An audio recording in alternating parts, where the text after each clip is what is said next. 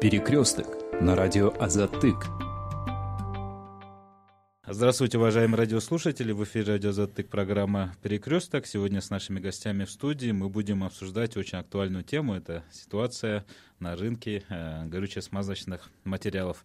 Э, участники нашего сегодняшнего выпуска э, председатель Ассоциации нефтетрейдеров э, Канатбек Ишатов и экономист Нургуль Акимова. Э, передачу из Бишкека веду я, Полот Колбаев.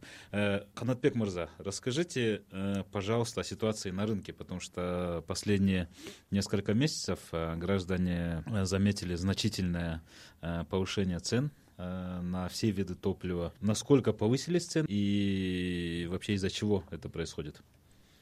Ну, знаете, рост цен у нас идет, он идет у нас, можно сказать, с начала года, да? Или точнее, с конца прошлого года.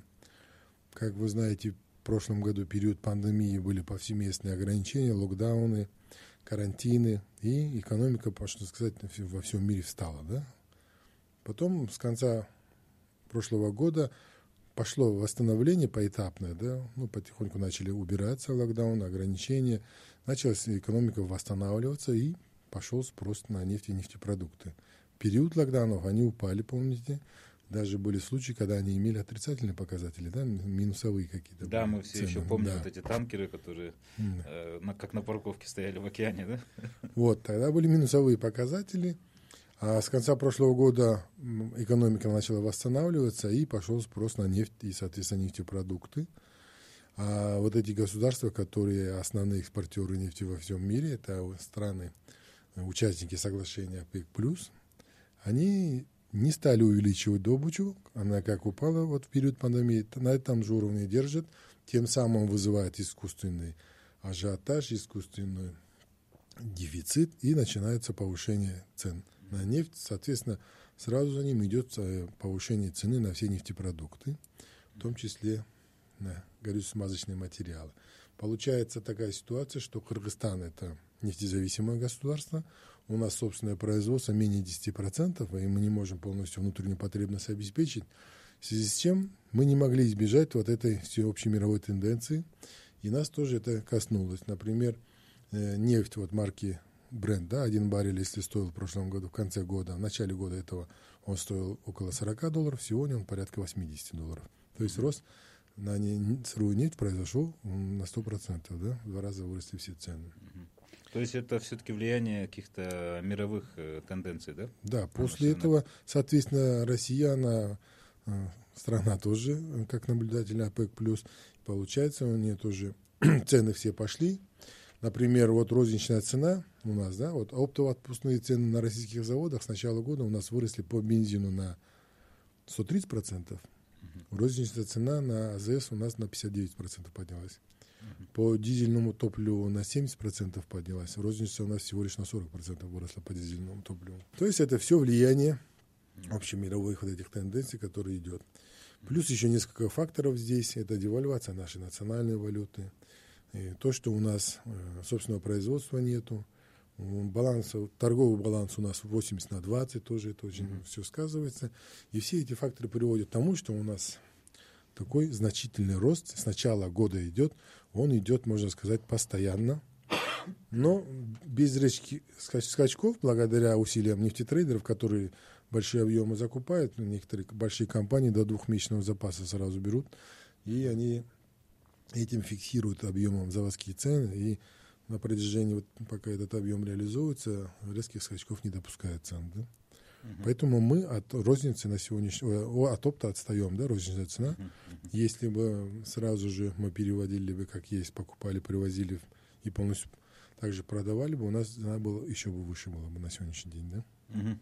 А, вот в середине недели вы провели э, пресс-конференцию, где э, озвучили ряд инициатив э, Ассоциации нефтетрейдеров по, э, скажем, сдерживанию цен да, на ГС, можете озвучить, пожалуйста, предложение?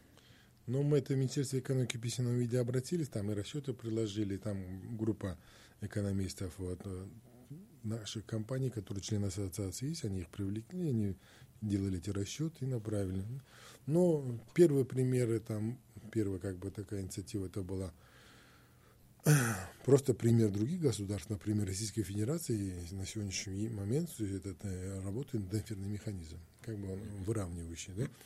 Там э, Российская Федерация, чтобы налоги, эту цену розничную удержать на одном уровне, они за счет налогов, вот, например, когда цена идет вверх на бензин, угу. они опускают налоги. Потом наоборот, когда цена начинает падать, они поднимают налоги. Тем самым они розничную цену держат на одном уровне, чтобы население это не ощущало. А из-за того, что она вверх-вниз, этот налог идет, и в конце года получается, он все равно запланированный в бюджете утвержденный uh-huh. объем, они собирают без выпадений. Да? Uh-huh. Uh-huh. В принципе, вот такие расчеты были. Второе, это было просто по акцизу. Например, у нашего правительства есть полномочия по акцизу, знаете, да, по закону верхняя этот планка там 10 тысяч сом установлена. И правительство нашей Кыргызской республики может, э, в зависимости от ситуации, этот uh-huh. акциз повышать или понижать. Да? Uh-huh. Повысить до 10 сомов или понизить его до нуля. Да? Uh-huh. Смотря от ситуации. И временно вот какие-то моменты, когда вот такая вот сложная ситуация попадает, возможно, за счет этого играть, что может влиять на цену. Uh-huh. Например, сегодня на бензиновую группу 5000 сомов за тонну, а если на литр это переводить будем, это 3 сома 70 тинов на 1 литр. Uh-huh.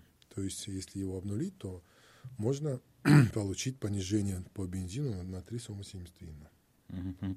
Спасибо. Э, Нургуль, может ли позволить себе это кабинет министров, да, а, снизить или вообще обнулить э, ставки на ввоз Мы потеряем 3 миллиарда, это существенная сумма.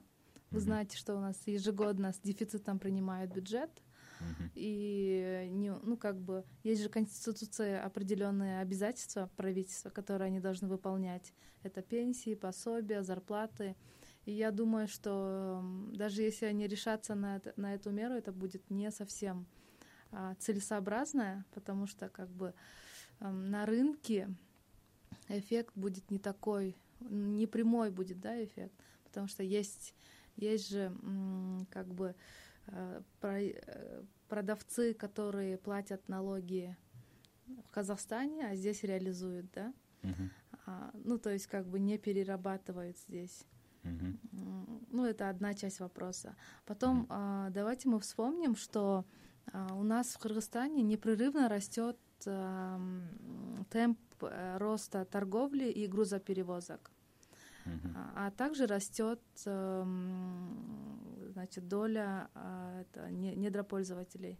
Ну, если не считать там крупных, но в целом лицензии выдаются, а это как раз те потребители, которые как бы потребляют э, ГСМ. Uh-huh. Ну и еще есть э, как бы розничные, это автовладельцы, тоже uh-huh. большая группа. Они как бы не перестают, они никто не еще как бы массово не перешел на велосипеды, да, ну как бы не, не уменьшил спрос с точки зрения этого, да, рынка. Uh-huh. И э, спрос у нас естественным образом растет. А, это для государства налоговая база, ну, э, я согласна, что можно удешевить, но как бы удешевить за счет бюджета, а у бюджета э, только распределительная функция сейчас, а не развивающая. Если бы у нас были бы отдельные еще фонды, там фонд благосостояния условно, то мы, мы могли бы себе это позволить. Но сейчас как бы, когда бюджет платит только по защищенным статьям, мне кажется, это пока ну, не решится. Угу. Это, это будет политическое решение, если даже такое сделают. Да, ну рост цен на ГСМ, он как бы по цепочке вызывает и рост цен на продукцию, на грузоперевозку, и учитывая сегодняшнее положение да, э, населения, вот, да. получается вот такая двоякая, да, немного ситуация. На переработчиков тоже влияет. На переработчиков. Да. Ну, на, многие товары зависят от, э, от энергии, да, и как бы их себестоимость будет зависеть от того, поскольку они купят а, этот ГСМ. Угу. Что сказать? Да, мы мы в этих расчетах приводили, мы, в, которые обращались в Министерство экономики, что выпадений не будет, угу. потому что мы же там этот ну, в расчетах привели, да, что это временное явление. Просто сейчас очень такая э, ситуация сложилась, да, потому что идет очень сильный дефицит. Сейчас у ближайших наших соседей, что в Узбекистане, что в Казахстане, сейчас идет дефицит, знаете, да. Uh-huh. В Ташкенте с конца сентября уже, да, идет по Ташкенту, Ташкентской области бензина нету. Там uh-huh. очень большие сейчас э, очереди, цена там подскочила. И точно такая же ситуация сейчас в Казахстане, но там по дизельному топливу идет. Знаете, это в западная Казахстанская область, Туркестан. Там идет этот большая нехватка сегодня дизельного топлива. У них месячная потребность там порядка 150 тысяч тонн, но там больше месячной потребности. Но эксперты казахские объясняют это о том, что в начале года заводы стояли на ремонте, они в достаточном объеме не выработали, и сейчас дефицит mm-hmm. сказался, потому что совсем недавно у них Атрау завод стоял на аварийном ремонте, mm-hmm. а с 1 октября стал Павлодарский нефтехимический mm-hmm. завод, да, он стал на ремонт, и поэтому они не, не смогли сегодня выработать в достаточном объеме дизельное топливо, чтобы внутренние свои потребности закрыть. Угу. И сейчас эти оба государства сейчас дополнительный импорт берут с Российской Федерации. То есть с тех заводов, в которых закупаются наши нефтетрейдеры. И там уже угу. за последнюю только неделю цена пошла вверх. Да? Например, по бензиновой группе на 50 долларов за тонну. И по дизельному топливу на 40 долларов на тонну угу. пошло. Это, соответственно, сом по бензину, полтора сомма по бензину и сом по дизельному mm топливу может у нас повыситься. Кроме того, еще усугубляется тем, что два завода российских тоже стали на ремонт с 1 октября. Это угу. Омский нефтеперерабатывающий и Орский.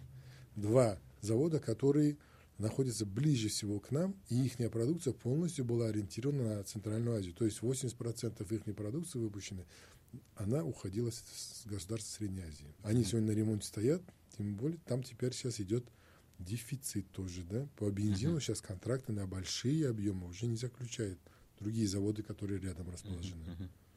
А, по российским заводам я хотел спросить у вас. Э, у нас э, недавно была информация, да, что э, может быть введена пошлина, да, вот сверх нормы. Да. А, вот как вот сейчас обстоят? Эту информацию отдельные эксперты заявили в конце августа, начале сентября.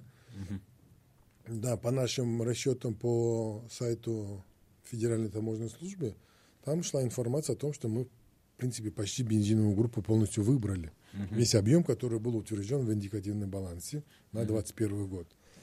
Это миллион, миллион тонн, да? Нет, по бензину а, по там бензину. 460 тысяч тонн, угу. по дизельному топливу 485 и топливо для реактивных двигателей 100 тысяч тонн, да? Угу. Ну, это как раз и есть миллиард, ой, один миллион с чем-то тонн, который мы ежегодно беспошлино получаем с Российской Федерации.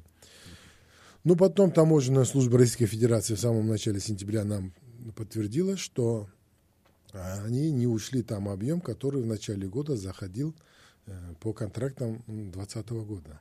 Mm-hmm. То есть это переходящие объемы, mm-hmm. и они оттуда убрали определенный объем, и у нас оставалось э, на 1 сентября 62 тысячи тонн mm-hmm. беспошлинных объемов. С учетом того, что у наших нефтетрейдеров всегда есть месячный, полуторамесячный, двухмесячный запас, ну, у каждой компании mm-hmm. по-разному, получалось, у нас до конца октября беспошлинных объемов будет достаточно.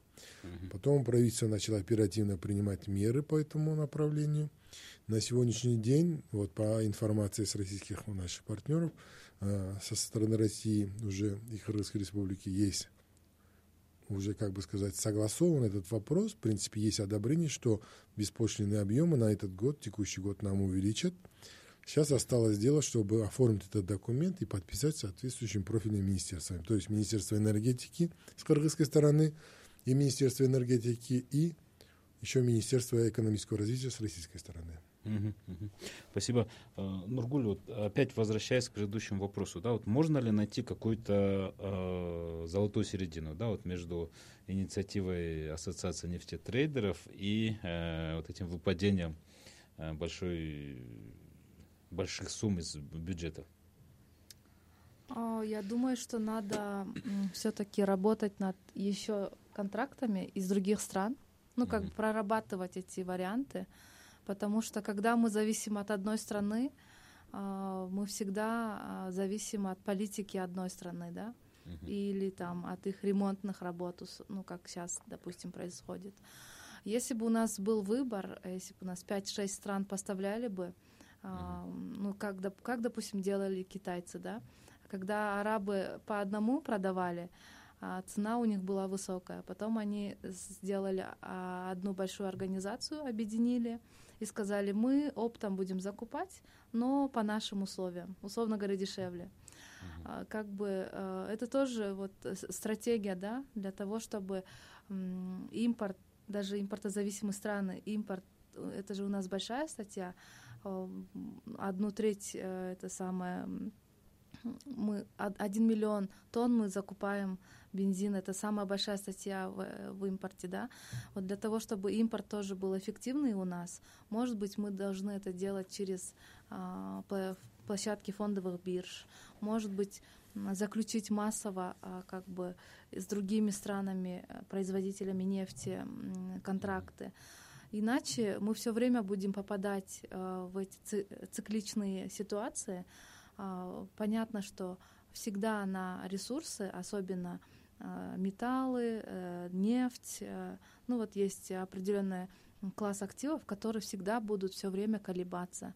Угу. И рынок или розничный потребитель не должен страдать от того, что идут э, спекулятивные какие-то атаки или там картельные сговоры. Это немножко несправедливо для обывателя, да.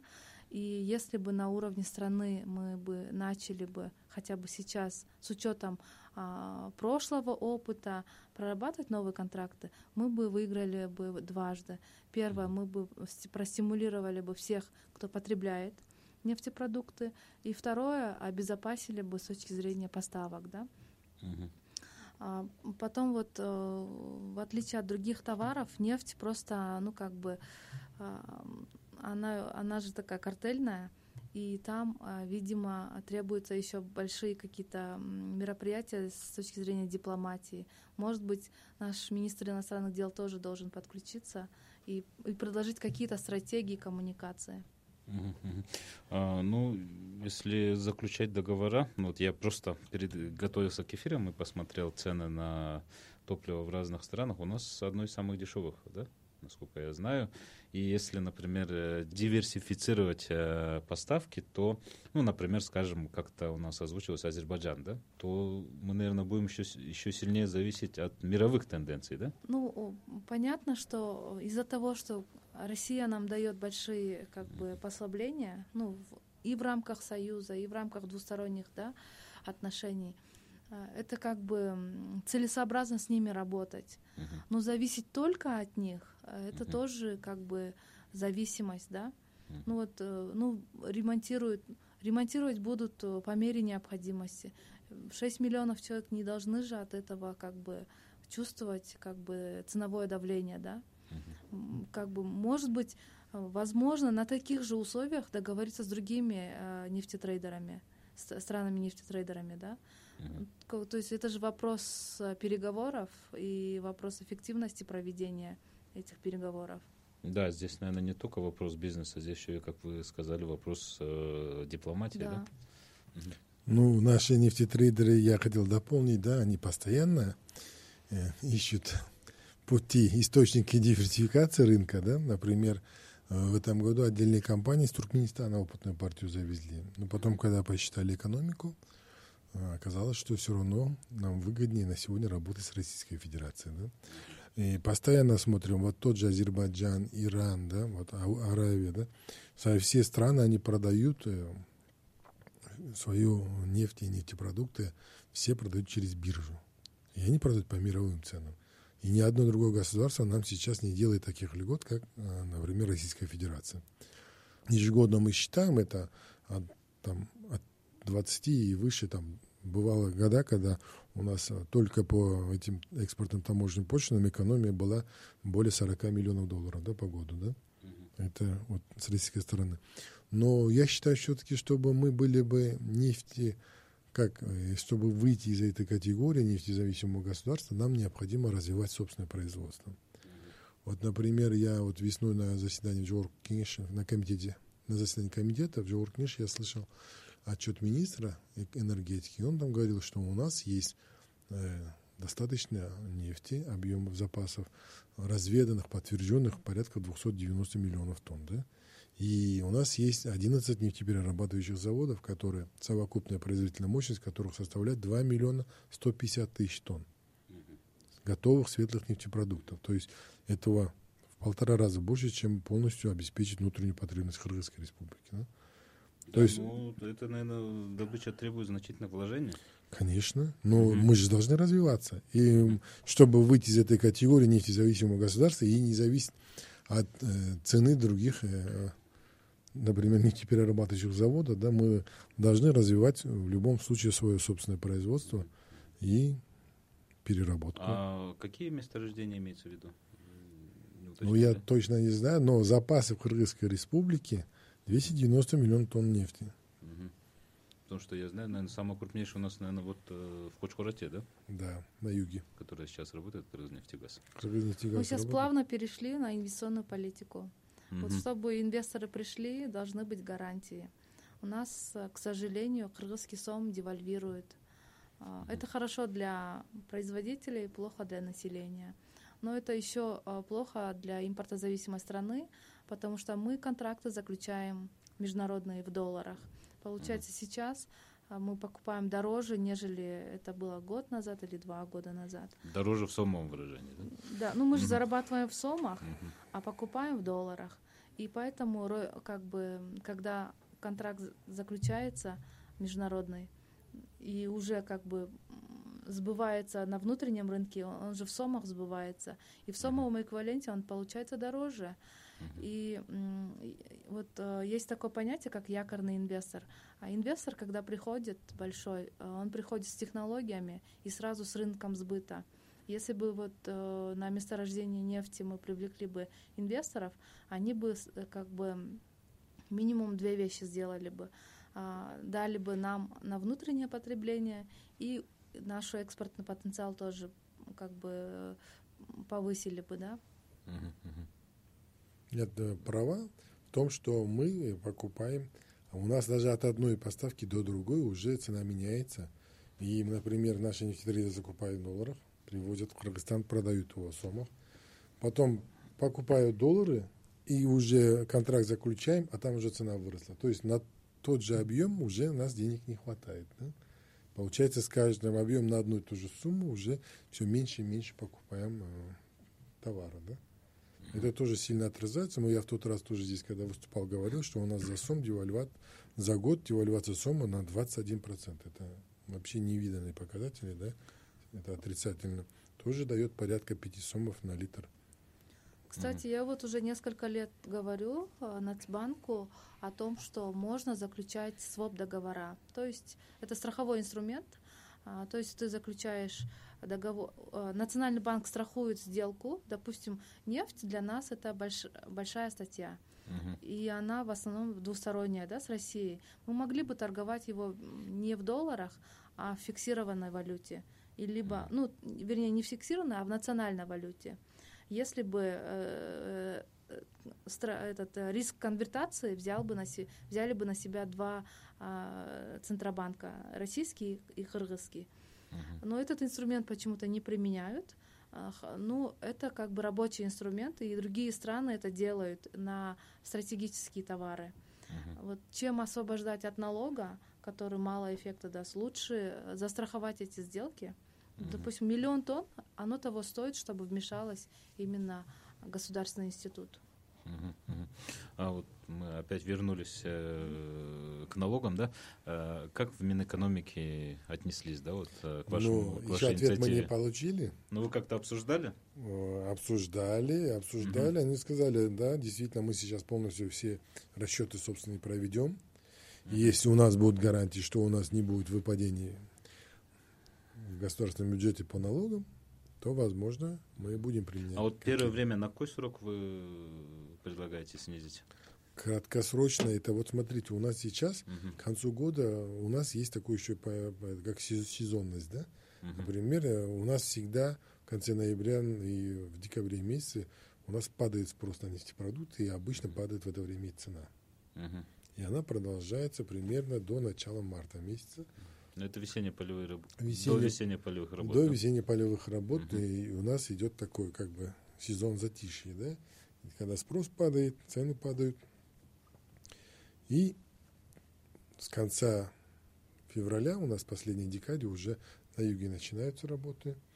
И уже с марта месяца начинается уже повсеместно. И идет у нас сезонное подорожание. Она везде.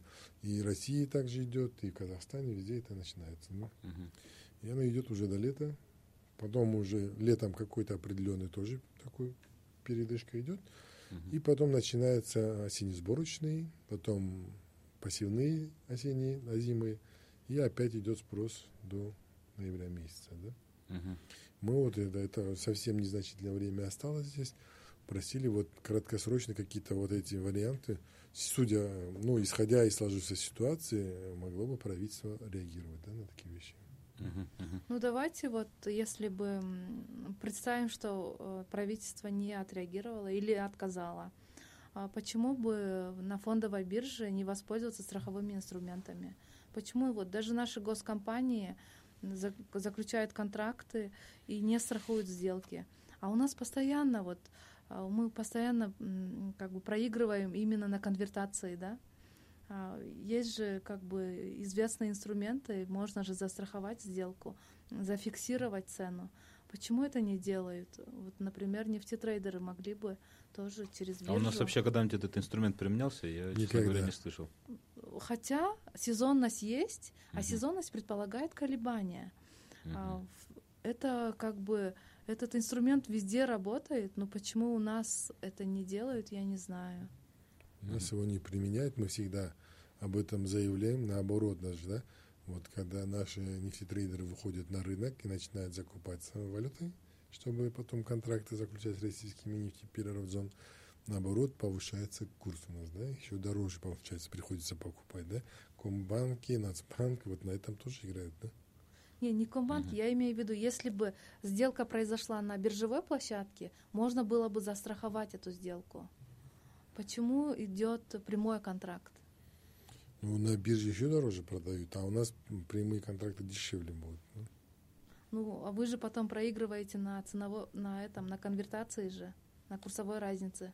Ну, в любом случае нам так дешевле, чем на бирже. Бирже, вот, например, там тоже так же. У нас на объемы да, могут заключить, но цену, они говорят, на день отгрузки будет какая цена, по той будете уже оплачивать. Да? Поэтому нам через биржу покупать очень... Вот, например, почему мы в Азербайджане, в Иране, в Туркменистане не, почему не покупаем? Потому что они все через биржу продают. Ну, там цены уже другие, да? Другие. Ну и теперь э, завершающий вопрос, да. Э, каковы прогнозы Ассоциации нефтетрейдеров на, вот, вот вы сейчас упоминали э, сезонность, да, до конца ноября, да? Ну, Будут это вот это на наш из, далее, общей, из, из сложившейся практики мы так говорим, да. Мгм. А если брать мировые крупные компании, ценовые агентства, да, Мгм. то там везде они дают рост нефти до конца текущего года, все прогнозируют, да. А если рост нефти будет идти, то, соответственно, российские заводы тоже будут эти цены поднимать, да. Ну И Соответственно, и у нас будет. мы зависим напрямую от этих цен, потому что о, как бы ни было, но экономика есть экономика. Мы покупаем в заводах, привозим, здесь продаем. Сегодня мы не говорим уже о прибыли, потому что наши на- компании, вот члены нашей ассоциации, они сегодня, в принципе, работают в, в режиме функционирования. Там нет развития, нет получения прибыли. Да? Потому что, смотрите, э, у нас себестоимость встает 75%. Это покупка цена завода и доставка до границы Сахарской республики. 20% это наши налоги и акцизы, которые мы пере- пересечении границ автоматически выплачивают да, трейдеры. И вот эти оставшиеся 5% это внутреннее перемещение, хранение, реализация, зарплат работников нефтебаз и автозаправочных станций. И плюс там меньше 1% прибыль. Да? Ну, пока прогнозы не самые оптимистичные, да? Да. По- К концу по года, цен. возможно, если действительно по мировым прогнозам пойдет понижение, то действительно потом оно и эта тенденция к нам придет. да. Мгм, мгм. А если повышение, то Да, мы, мы сейчас идем да? только вслед за этой тенденцией, получается. Ладно, спасибо вам э, за участие в нашем сегодняшнем выпуске. Я нашим радиослушателям напомню, что в эфире «Радио Затык» была программа «Перекресток».